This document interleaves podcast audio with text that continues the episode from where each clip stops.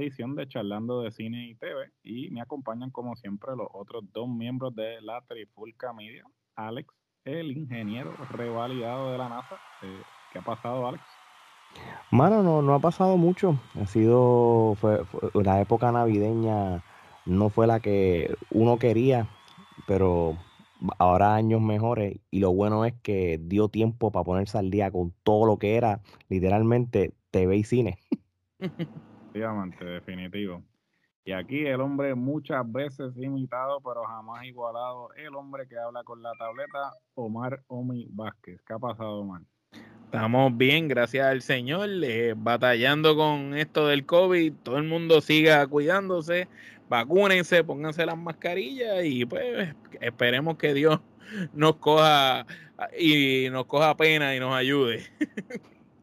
Definitivo, definitivo. Este, hacemos hincapié en eso, por favor, cuídense, este, traten de evitar este, estar en espacios que haya mucha gente junta. Este, esta variante del COVID está, este, es extremadamente, eh, tiene un, eh, un, nivel de transmisión más alto que las otras variantes, o este, mucha, mucha precaución, este, utilicen mascarillas, lávense las manos constantemente. Eh, y hacemos, eh, exhortamos a todo el mundo a que se vacunen. Este, obviamente cada cual tiene este, opiniones en cuanto a esto, pero eh, está comprobado que vacunarse pues ciertamente salva vida. Salva vida. Y vayan a la, a la, tienda de la Trifulca para que adquieran su mascarilla. Si no la tienen todavía, las mascarillas de la Trifulca Media las pueden adquirir en la página de nosotros. Imagínate, tremendo spot ahí, ¿verdad? Ah, ahí. No, lo vi venir, no lo vi venir. No podíamos desaprovechar la hermosa oportunidad. bueno, eh, vamos a lo que vinimos. Ciertamente eh, vamos a hablar de otro de los estrenos. Este, este mes de diciembre, pues ha sido uno de blockbusters, como le dicen. Este, ya este pudimos hablar de la película de Spider-Man, que ya el episodio se encuentra en nuestras plataformas. Este salió el lunes, eh, ya pueden escucharlo en todas las plataformas de podcast y pueden, eh, si lo quieren ver en video, pueden pasar por YouTube a verlo. Eh, una conversación bastante interesante sobre Spider-Man. Y pues ahora vamos a hablar del otro blockbuster que se estrenó en este mes de diciembre, que es la cuarta entrega de la franquicia Matrix, de Matrix Resurrections. esta película pues eh, ha generado una división, eh, una opinión dividida en cuanto a pues los críticos y los fanáticos de la misma. Eh, ciertamente, pues aquí también estamos un poco divididos en cuanto a qué le pareció a todo el mundo, así que vamos directamente al grano. Este, Omar, ¿qué te pareció Matrix? Este, ¿Necesitabas ver esta película? ¿Cambió tu vida? fue un momento este, de, que cambió, revolucionó tu, mundo. ¿Qué, qué, nos cuentas? Eh, pues mira, voy a tirarme un comentario que se tira un amigo mío que se llama Gerardo, o sea, tú. Eh, creo que perdí un tiempo de mi vida que no va a regresar. Eh, mira, nunca las películas de ciencia ficción han sido mi norte o las películas que más me gustan, a menos que la historia que vaya eh, se ate tanto a, que me enganche que la pueda ver como me ha pasado con otras películas como Iron Man, el mismo Captain América, que si la historia es buena me va a gustar la película, independientemente de los embustes que pasen, como uno dice. Pero esta película pues pienso que se salió un poco de lo que yo esperaba. Quizás yo esperaba algo más como la película 1 de Matrix, pero no es ni parecida ni a la 1 ni a la 2 ni a la 3 que fue malísima, es algo todavía aún peor para mí que la 3. Eh, los actores son buenos, las interpretaciones estuvieron buenas. John Wick me parecía que era él el que estaba y no era Neo, porque pues Alex había hecho ese comentario en el episodio anterior que habíamos mencionado que, que habíamos hablado de que iba a salir Spider-Man, iba a salir Matrix. Y realmente cuando tú, la primera impresión que te da a ti cuando tú ves a Neo eh, es que estás viendo a John Wick como que no, no, no, pudieron separar un poco lo que es ahora Keanu en el papel que hace de John Wick de, de Neo. Sí me gustó eh, la manera en que lo hacen como si es que está loco, como que las pastillas, esa, esa parte de la historia sí me gustó. La parte de la historia que no me gustó es que noté muy forzada la eh, eh, escena como que de la, de la nada ahí, como que una... Tú dar demasiada acción sin un propósito, a veces ¿verdad? Carece de sentido. Porque para mí que haya una escena de acción debe de tener un propósito. Entonces, la película se basó en, un drama lento, latoso, y de momento toma una avalancha de acción. Otra avalancha, otra avalancha, otra avalancha, acción, acción, acción, ¡bam! Nos fuimos. Drama media hora de drama más, porque para colmo la película no es corta. Es, más o menos igual de larga que Spider-Man, pero la diferencia pero la, pero la diferencia es que la de Spider-Man va en un paso acelerado, te mantiene despierto, te mantiene interesado en la historia. Aquí de momento hay partes que tú dices, diablo, ¿es en serio que esta película no se acaba? Y pues real no me gustó. Y Morpheus, eh, nada en contra del que hizo de Morpheus joven, pero el, el anterior era mejor. No, definitivo. Bueno, Alex, este, háblanos que, este, cuál fue tu impresión de la película, que era lo que te esperabas, como dijo Omar, eh, perdiste un tiempo que nunca vas a recuperar, este, ¿qué, tienes que decir al respecto? Cuando nosotros hicimos eh, aquel episodio hablando de, de, la anticipación de tanto de Spider-Man como de Matrix, yo creo que el consenso fue como que esto es un money grabber movie, en otras palabras, un buen español, es como son estas películas que están diseñadas para generar dinero, este, no necesariamente se esperaba que iba a ser un peliculón de Oscars ni nada. Yo, como tal, las franquicias de Matrix, eh, no, es muy complicado apreciarlas. La 1, la primera de Matrix, esa película está brutal. Cuando, pero el problema es fue cuando empezó la segunda y la tercera, pues se fue en descenso. La segunda se podía ver pero la tercera fue una película como que en cierto sentido encontré innecesaria, a pesar de que necesitaba una conclusión de la trilogía, porque cuando se acabó la 1, podías dejarlo así ya. Pero entonces, la manera que hicieron la 2, porque me acuerdo que, que la 2 y la 3 fue el mismo año, yo me acuerdo cuando yo fui al cine con, con los de la puntilla, pues me acuerdo de que rápido que se acaba la 2, pues estaba el trailer de la 3 y todo, pero entonces, pues, pero la, la fue un fracaso, la tercera, por lo menos para mí. Y, y yo creo que traerla 18 años después e, fue, fue, innecesario y cuando yo vi la película, pues más lo afirmé. Esto fue, volvemos a lo mismo, esto fue una película nostálgica. Esto más o menos lo que hicieron este, la franquicia de Ghostbusters cuando trajeron la película de Afterlife y qué sé yo, que a pesar que no fue una mala película comparado con esto, pero no era una película necesaria. Es una película diseñada para tomar ventaja de la marca, de la franquicia, del branding y hacer dinero con esto. Pero esta película, mano, realmente el trama no tenía sentido, el, lo, que el guion tampoco, se, se quisieron, se trajeron por los pelos eh, ciertos personajes, trajeron por los pelos lo de, que se trataba de, un videojuego, todo. Eso realmente nada que Eso estuvo ridículo, la parte de, del videojuego. se, nota que que a Keanu Reeves este cuando cuando lo, cuando esas escenas con el pelo largo con barba lo más seguro estaba grabando este John Wick también y, quizás por acuérdate que John Wick tiene un personaje y tiene una imagen y quizás dejarse el pelo largo dejarse la barba pues puede tomar tiempo y todo pero lo más seguro pues fue lo mismo este como que pues vamos a, tomar vamos a grabar esta película y, nada a pesar de que hay unas escenas que se que se hizo el coco pelado y eso pero maybe fue cuando terminó de filmar la 3 la, la cuarta película de John Wick pero no se sabe también, como ahora hay tanta tecnología, si, si estaba recortado fue que no, se, se, se, se, veía que estaba recortado. Maybe las escenas que grabaron. Maybe, maybe, las escenas que grabaron fue después de haber grabado la cuarta película de John Wick, maybe, ¿entiendes? Porque yo creo que esa realmente es la película que, que, le está generando ahora más y le está creando mejor reputación.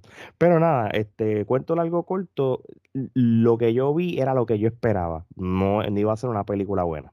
No, definitivo, yo creo que este, hasta cierto punto, creo que lo habíamos hablado en ese episodio que habíamos, este, como de antesala, que habíamos hablado de que pues eh, había que ir con las expectativas bajas, ¿no? si uno va con expectativas bajas, pues este, no te decepciona. Y yo creo que esa fue mi mentalidad.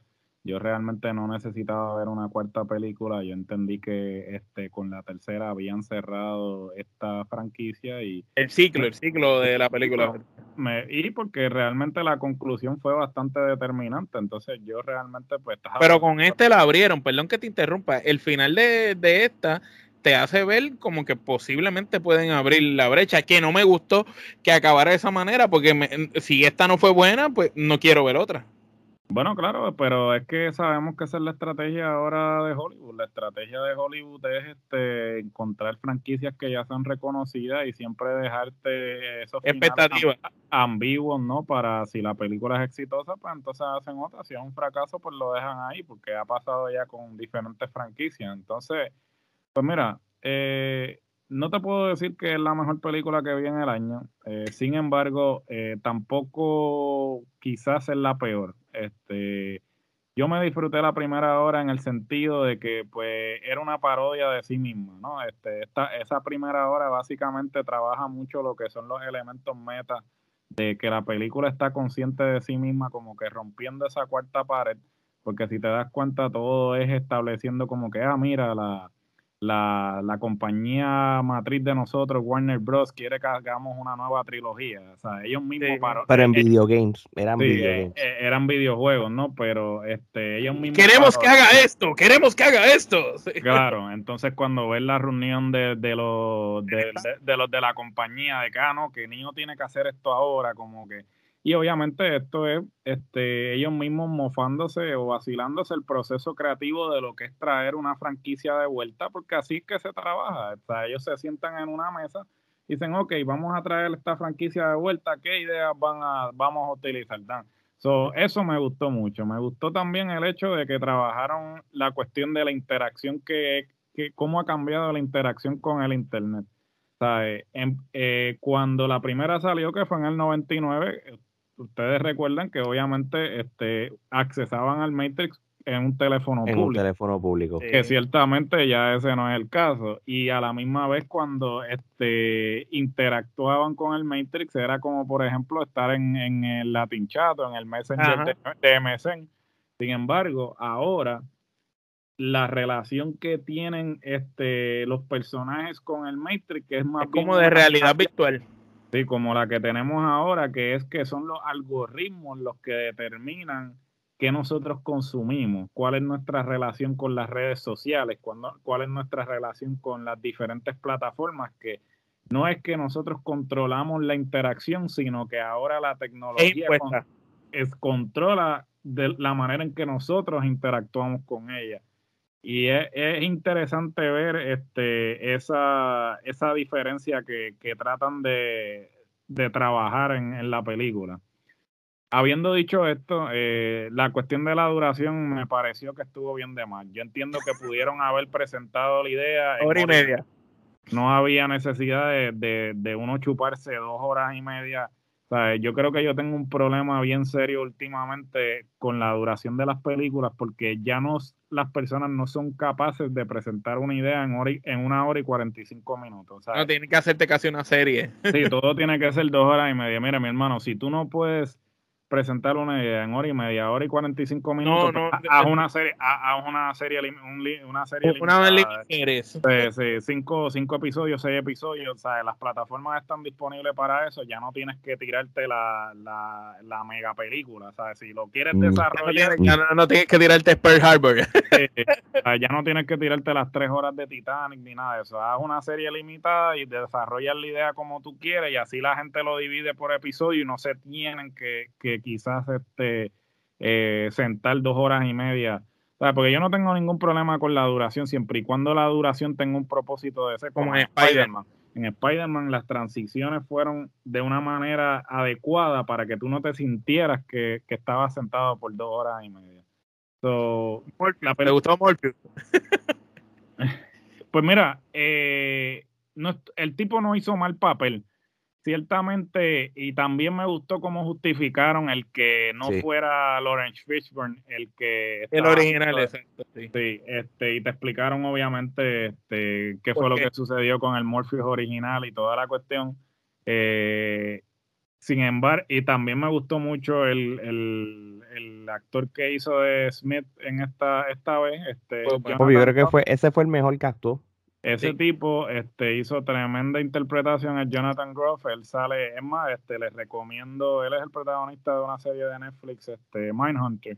Eh, este, buenísima, buenísima. Les, recomiendo que este, la vean cuando tengan oportunidad, este, él hace tremendo papel y aquí pues realmente yo creo que fue la mejor interpretación, este, fue la de él junto con la de Neil Patrick Harris no, y Patrick este, Harris se la comió. El, el, e, ese personaje de, del psicólogo, este.